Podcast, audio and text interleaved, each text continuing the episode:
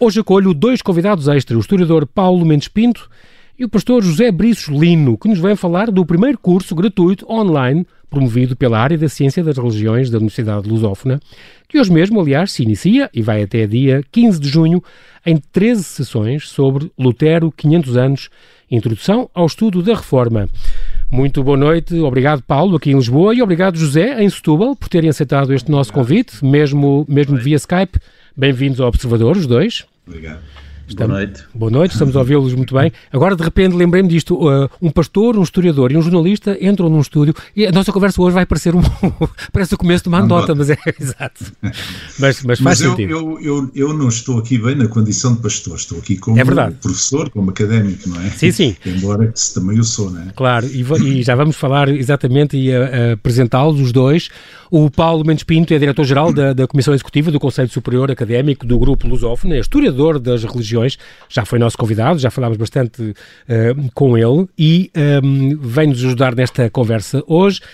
Realmente, de facto, José Briços Lino, que, é- que, é, que é pastor protestante, aliás, desde 1985, é psicólogo, doutorado em Psicologia eh, e na área da Psicologia da Religião, é doutorado também em Ciências da Religião, especialista em Ética, docente e investigador, e é o diretor do mestrado em Ciências eh, das Religiões e investigador da Universidade Lusófona. Portanto, hoje ele exerceu clíni- clínica como psicoterapeuta durante 15 anos e está aqui na, na condição de diretor deste, deste curso que hoje vamos falar e que começou hoje, hoje mesmo foram disponibilizados os primeiros materiais do primeiro módulo deste curso sobre eh, Lutero e, e a Reforma. Antes disso, gostava de falar com cada um, vou se calhar começar já pelo, pelo José Brisolino, que, a propósito, é, também é coordenador do Instituto de Cristianismo Contemporâneo, e José, Há muito pouco tempo li uma, li uma crónica sua, vou, vou perder um minuto com isto, eh, muito boa, sobre, eh, chamada Esse Deus Não É o Meu, uma crónica que saiu dia 1 de Abril, Exato.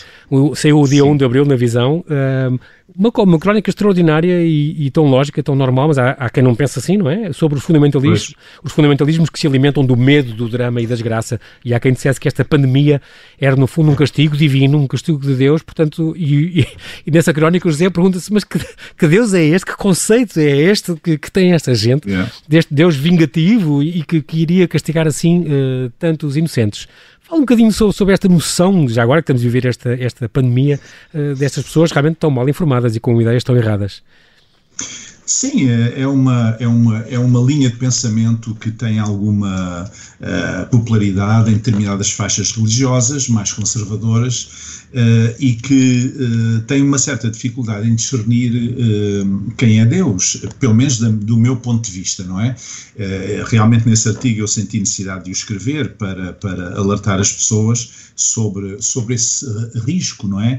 De pensar Deus de uma à medida do homem. No fundo, as pessoas dizem isso estão a pensar, eh, estão a, a construir um Deus um pouco à maneira como eh, a, a mitologia grega, quer dizer, greco-romana. Estão a construir um Deus à imagem de- das suas próprias paixões, das suas próprias eh, falhas, das suas próprias insuficiências, e assim como eles agiriam, pensam que Deus age, Exatamente. que Deus é vingativo, que Deus é, é, é mau caráter, etc. Não é? Portanto, Deus, portanto, os Deus que, o Deus que eles inventam é um bocadinho este Deus que portaria os mesmos vícios, as mesmas fraquezas que qualquer um de nós, não é?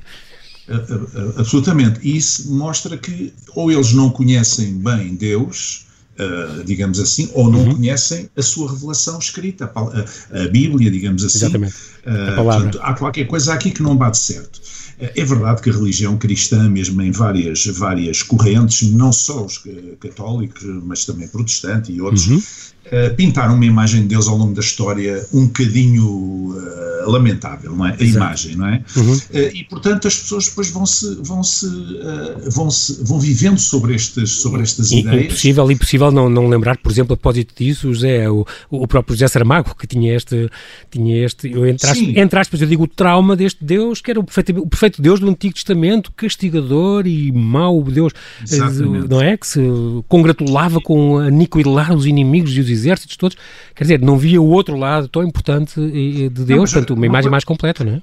Uma coisa estranha no José Saramago é que, que eu sempre achei estranho é que ele era um homem eh, realmente brilhante como, como, como escritor, Uhum. Exatamente. como, como, como ficcionista, Ficcionista, exatamente. mas- e é um intelectual. E como é que ele não consegue perceber para, que para, te- para interpretar um texto com milhares de anos tem, tem que se fazer. Há um contexto, não é? Claro. Há um contexto cultural, claro social, religioso, sei lá tem que se fazer ao, ao mesmo tempo, ler exatamente. com os olhos do homem do século XXI, claro. É? O padre Carreira das Neves uma vez também me disse que, que, aliás, o conhecia bem e dizia que tinha grandes conversas com ele. E ele é um homem, apesar disso e todas as suas, portanto, filiações políticas e tudo, era um homem muito inquieto com, com a parte do espiritual e que, e por exemplo, o padre António Vieira, era um, ele tinha um grande fascínio pelo padre António Vieira e, e dizia ele, o Monsenhor Carreira das Neves, isso mesmo, que é uma pessoa que, com quem tinha grandes discussões porque ele vivia preocupado com isso, inquieto com isso, embora depois não passasse propriamente a imagem de, quem seria fascinado Sim, no bom sentido, não é?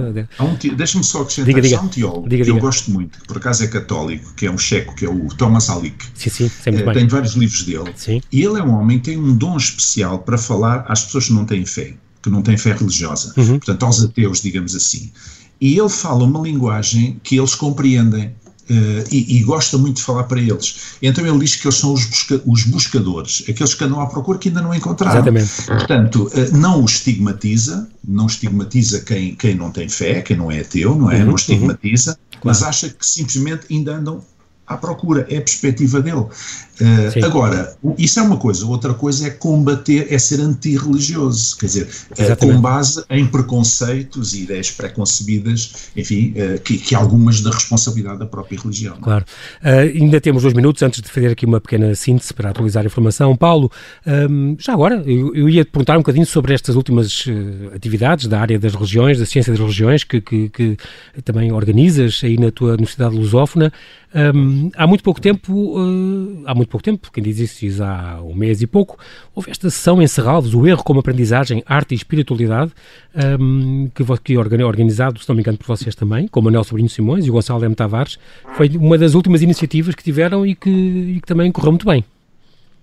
Sim, sim, correu. Foi uh, uh, essa sessão foi uh, estava integrada num ciclo, um ciclo que veio desde salvo erro junho, um uhum. ciclo sobre arte e espiritualidade, que é um ciclo que é que é organizado por mim e pelo Pedro Abrunhosa, Abrunhosa e, e, de facto foram sessões espantosas, muito interessante, de, de, de, enfim debates únicos que felizmente e, e os tempos que correm têm esta eh, tem um pouco esta ironia de nos facilitar as coisas, eh, porque eh, nós pensávamos inicialmente em vir a editar estas conferências em livro, mas gravaram-se em vídeo e, portanto, neste momento temos a possibilidade dessas conferências estão todas online no site da Fundação de Serralvos. Exatamente, sim, e, e, também, e também estão na, no, no, site da Lusófona ou não?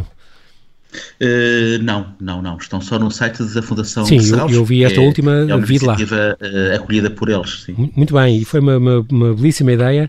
Nós neste momento são oito e meia à altura de atualizar aqui toda a informação. Vou pedir aos dois para não nos ligarem. Já voltamos à conversa então para falar uh, deste curso que nos traz aqui hoje e vou começar depois com o José Bricholino, porque é o Presidente da Comissão Organizadora deste Congresso Internacional. Aliás, foi, este Congresso já tinha vivido há três anos, este Congresso Internacional de um construtor da modernidade, Lutero, Teses, 500 anos, que foi, nessa altura então, é que fez mesmo os 500 anos, não é? E já voltamos Exato. então para falar este, deste primeiro curso online.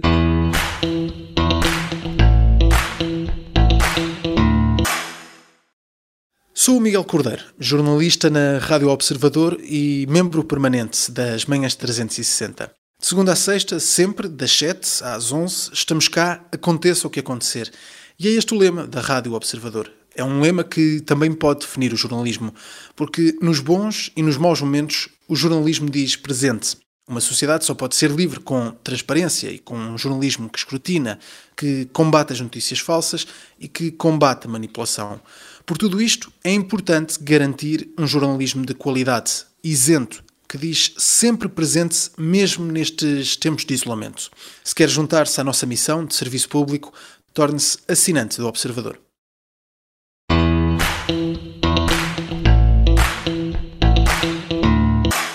Estamos aqui à conversa com o historiador Paulo Mendes Pinto e com o pastor José Brisolino sobre o protestantismo, a propósito do primeiro curso gratuito online, prometido pela área da ciência, promovido pela área da ciência das religiões da Universidade Lusófona, que hoje mesmo se inicia este curso Lutero, 500 anos, Introdução ao Estudo da Reforma. E perguntar uh, aos dois, uh, não sei quem é que quer arrancar, sobre, primeiro, para nos situar neste movimento do protestantismo em Portugal. Portanto, o protestantismo em geral tem quê? Pode-se dizer cerca de 900 milhões de praticantes em todo o mundo, eh, isto em 2,3 bilhões de cristãos, portanto, os cristãos incluem os católicos, os protestantes, que são cerca de 40%, e os ortodoxos.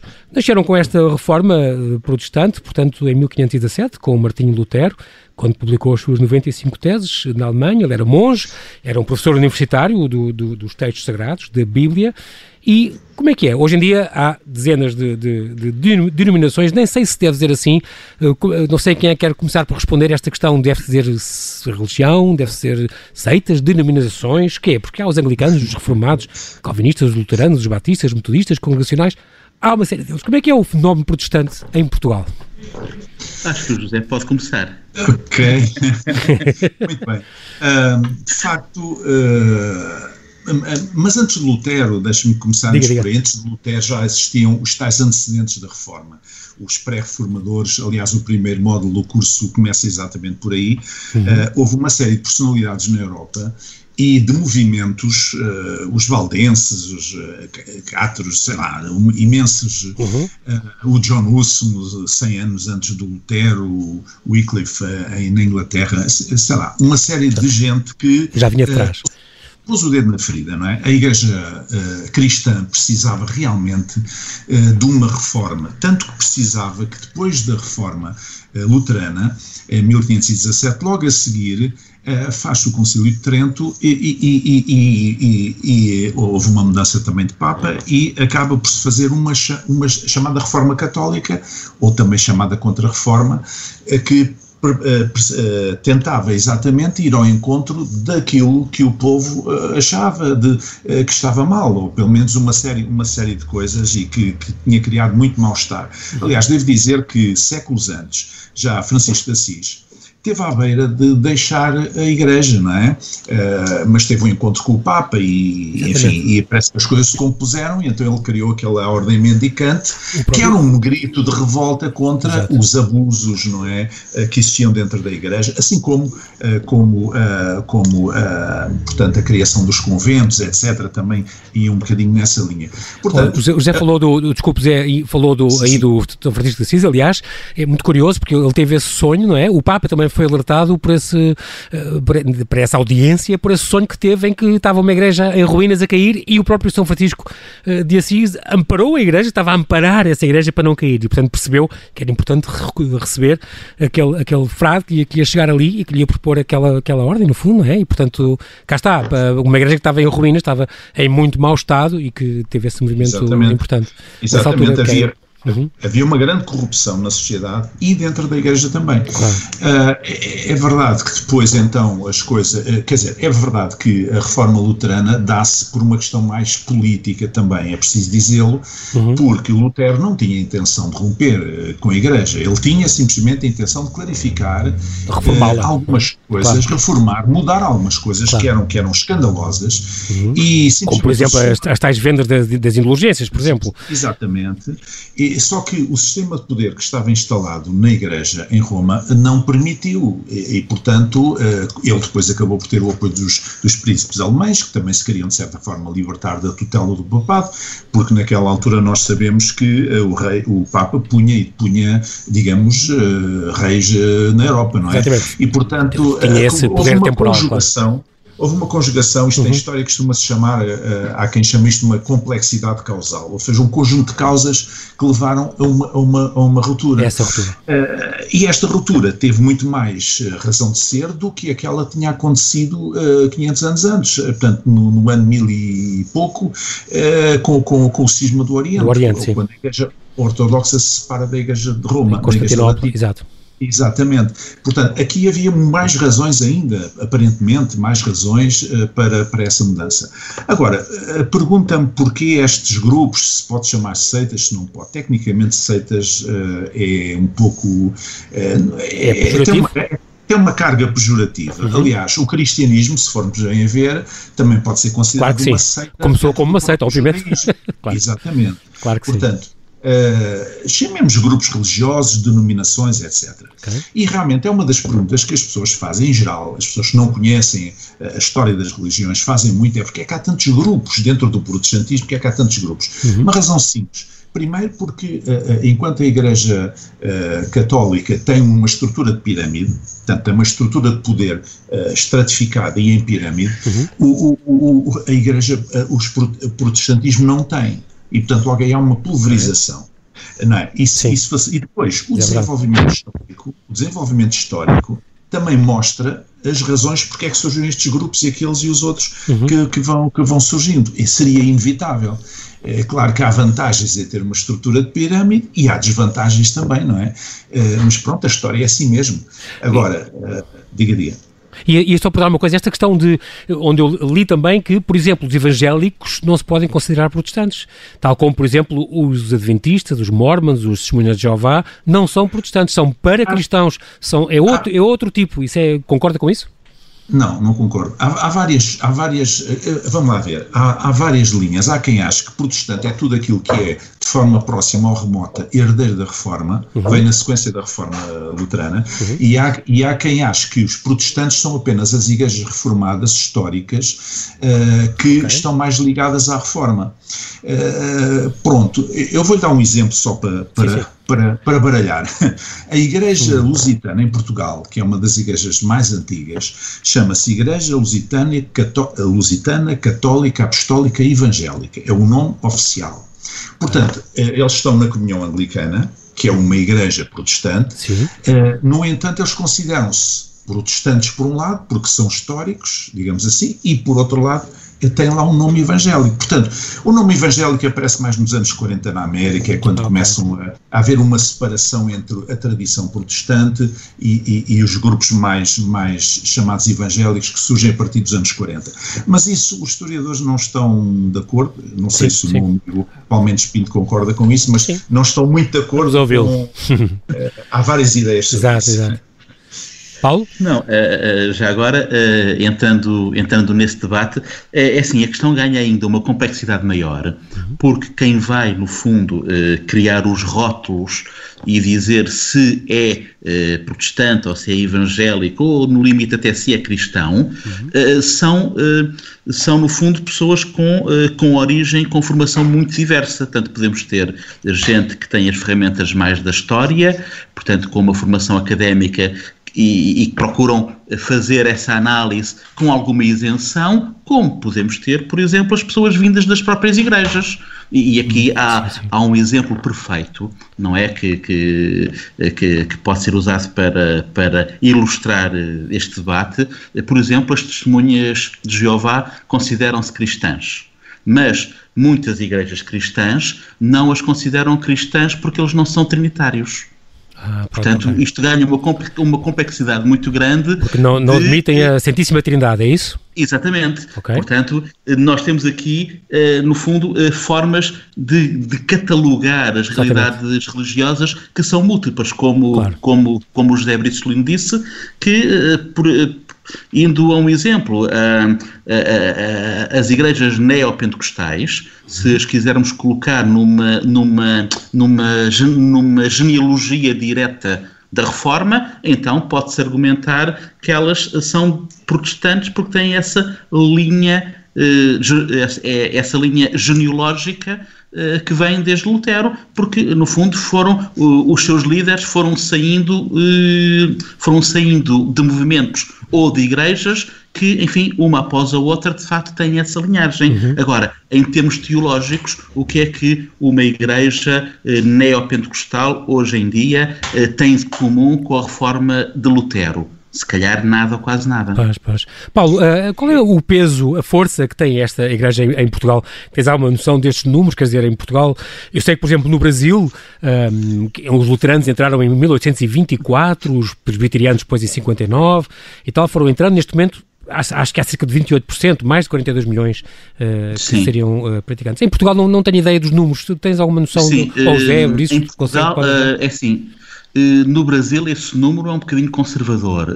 Já serão mais? São, neste momento devem ser mais de 30% se juntarmos de facto okay. As igrejas protestantes históricas, portanto luteranos, uhum. batistas, metodistas, metodistas presbiterianos, se juntarmos depois os pentecostais e essencialmente a Assembleia de Deus e, e igrejas semelhantes à Assembleia de Deus, dissidentes dela ou não, se juntarmos depois ainda os neopentecostais, a IURD igrejas semelhantes, dissidentes dela ou não, e se juntarmos ainda, enfim, eh, aquelas, aquelas margens que são mais difíceis de catalogar, uhum. que são quer os mormons, quer os adventistas do sétimo dia. Se juntarmos tudo isto, já são mais 30%, estamos então. garantidamente então. bem acima dos 30%. Okay. Bem acima dos 30%. E por cá? Não é? Uh, por cá, por cá nós, nós, nós não temos números muito, muito certos, porque o census, uh, infelizmente, não, tem, uh, não coloca as questões de maneira a que nós possamos tirar, okay. tirar grandes ilações daí, uhum. possamos tirar grandes conclusões. Agora, a, a, a, escala não tem nada a ver com, com a do Brasil. Sim, eu diria que, juntando estas mesmas tradições que eu disse há pouco, uhum. em Portugal devemos estar entre as 250 mil e as 300 mil pessoas. Não mais que isso. Há um estudo do professor diga, diga. Alfredo Exato. Teixeira, da, da Católica, uh, mais ou menos recente, na área de Grande Lisboa, e aí, de facto, uh, creio que 5% uh, nominavam-se protestantes e evangélicos, uma coisa assim, não tenho aqui presente uhum, os números. Exatamente. Mas é. na, área da, pois, na área da Grande Lisboa. Mas deixa-me só dizer mais uma coisa sobre os neopentecostais interessante para baralhar ainda mais. é que em, no Brasil eles são considerados evangélicos, mas em Portugal não são. Hum percebe, a IURD tentou há muitos anos uh, entrar, uh, conciliar-se na Aliança Evangélica Portuguesa e foi rejeitada uh, por toda a gente. Uh, percebe? Portanto, pois, há aqui também, também, culturalmente sim, sim, sim culturalmente há aqui uma, uma, uma, umas discrepâncias que ainda baralham mais as exatamente, coisas. Exatamente.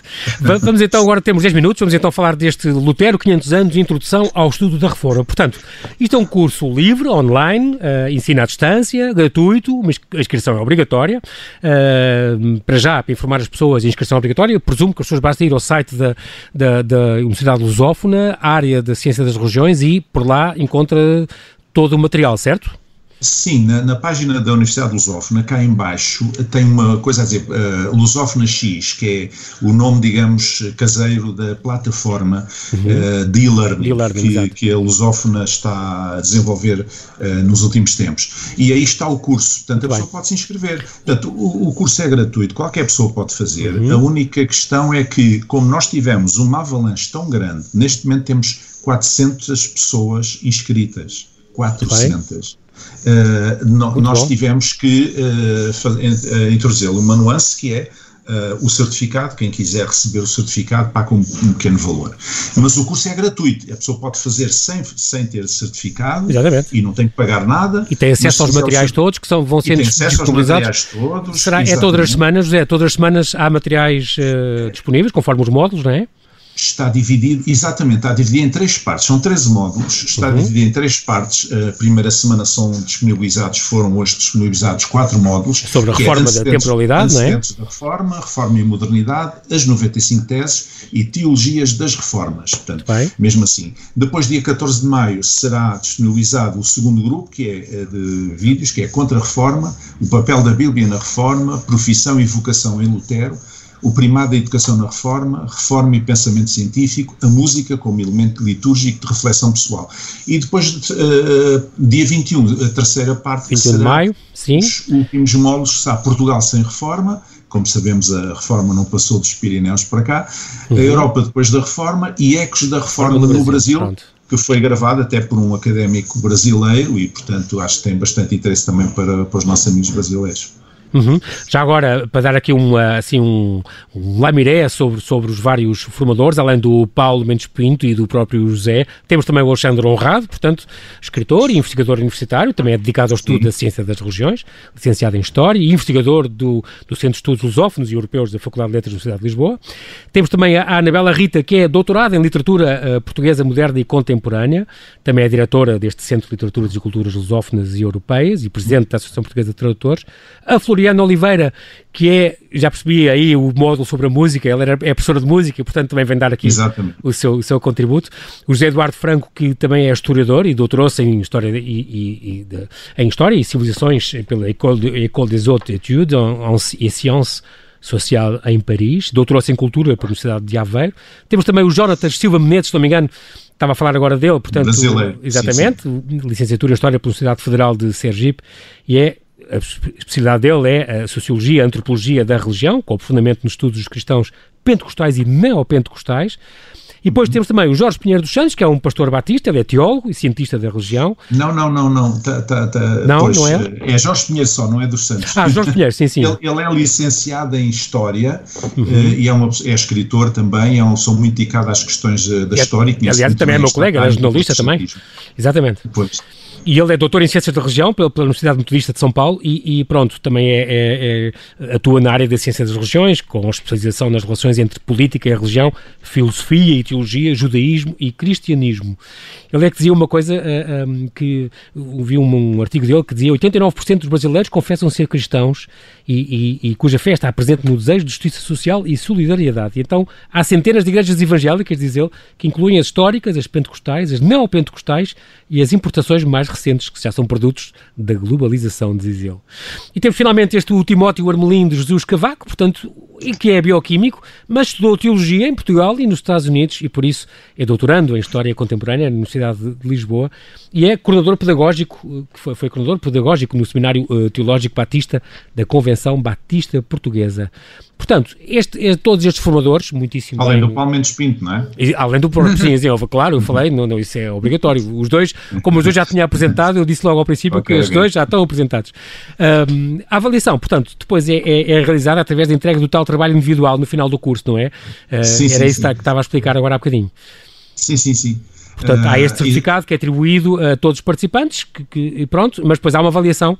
Uh, há, uma, há, uma avaliação há uma avaliação para quem quiser ter o certificado final. Até dia 14 de junho tem que, uhum. tem que uh, submeter à avaliação, ela tem que ser avaliada positivamente, há uns mínimos, não é? E então depois poderá receber o, o certificado. Ficou já a saber que o, o, a qualificação mínima é 60%, isto agora a todos os interessados, numa escala de 0 a 100 é 60%, portanto tem que ter pelo menos, portanto apliquem-se. Agora, todos estes módulos, estava a dizer, é tudo isto, estes 13 módulos, é tudo, são vídeos que as pessoas têm, têm disponíveis. Hoje já estão estes 1, 2, 3, os primeiros 4 módulos já, já ficaram disponíveis e, portanto, e, e, vai ser assim em mais três, uh, nestas três semanas, no fundo. Deixa-me, posso lhe dizer? Diga, claro que sim, claro que sim. gosta de caixas, não é? Sim, eu novidades. gosto. claro que Pronto, sim. Então, aproveita, aproveita. então, vou, então vou aproveitar. Uh, está para sair um curso também, dentro de muito poucos dias, que responde a algumas dessas questões que, que me pôs. Uhum. Uh, por exemplo, uh, porque é que há tantos grupos dentro do, do, do, protestantismo, etc. É um pequeno curso diferente, só com seis sessões, vai ser em videoconferência, também uh, promovido pelo Instituto de Cristianismo Contemporâneo e da Ciência uhum. das Religiões da Lusófona, uhum. e que vai responder, sobretudo, às grandes questões que as pessoas colocam à volta da questão do, da Bíblia. A Bíblia é um livro sagrado, não é? Há algumas intertextualidades entre o Novo e o Antigo Testamento, não há. Portanto, para quem não conhece, eh, quem não tem, tem uma certa iliteracia do ponto de vista bíblico, eh, poderá ser muito útil. E depois virá um, um outro curso mais adiante, não sei se o Paulo quer falar nele, que é muito, muito, muito bom sobre as religiões. Diga lá, Paulo, aproveite. Digo, digo, digo, não. Uh, já agora uh, aproveito e, e, antes de falar desse curso, também durante a próxima semana iremos ter online, uh, no final, no final da semana, um curso sobre religião e ecologia, também online, exatamente nos mesmos moldes. Um curso que, que tem a participação de vários líderes religiosos, mas de facto iremos ter é, também na próxima semana, eh, uma grande história das religiões, um grande curso eh, bastante longo, um curso organizado em, em, em 13 grandes partes, uhum. portanto, neste formato também de vídeos e materiais anexos, e, um, e, e, no fundo é uma história das religiões que vai desde a pré-história à atualidade. Este, esse curso da História das Religiões, Paulo, desculpa, disseste que ia começar em que altura? No fim deste mês? Vai, eh, vai, as inscrições irão começar no final da próxima semana. Ah, já, já. Está bem, pronto. Para já, começar já. depois, eh, ainda em maio ou já em junho? Eh, vai começar, agora não tenho certo aqui o dia de sim, memória, sim, mas pronto. à volta do dia 20 de maio. De qualquer modo, sim, então é para o fim do mês, mas fica já esta alerta que é importante e muito importante também esse curso da, da, da religião e da ecologia. Eu só me lembro que o, que o Papa Bento XVI, lembro perfeitamente ter inscrito como os pecados que nós poderíamos cometer contra a natureza. Era uma coisa que as pessoas nunca associavam uhum. muito e é, e é realmente extremamente importante e acho, aliás, cada vez mais importante as pessoas terem noção disso. Portanto, é, é fica aqui esta, estas, estas duas notas, ficam aqui este, estes dados. Quero agradecer aos dois, infelizmente na rádio é mesmo assim, mesmo assim foi importante porque falámos um bocadinho das outras iniciativas também, que, que vai haver, mas falámos uhum. sobretudo também deste, deste curso importante que a partir de hoje, que arrancou hoje e que vai durar até junho, até 21 de junho, quem se puder inscrever ainda vai a tempo, já houve uma avalanche, mas o interesse, ainda bem, é crescente e estaremos aqui com certeza para falar de outros cursos, quer promovidos sobre a área da área de Ciências das Religiões e também este Instituto de Cristianismo Contemporâneo, que pertence a esta mesma área e que é coordenado pelo professor José Briços Lino. Quero agradecer muito aos dois. Uhum. Uh, Bem-ajam pela vossa disponibilidade. Faço votos para que este curso e as iniciativas em geral da área da ciência das religiões, da lusófona, tão importante e tão ativa, tenham a adesão e o sucesso que merecem. Muito obrigado aos dois, em Lisboa e em Obrigado Setúbal. Nós. Obrigado, obrigado. Por, por esta conversa. Obrigado.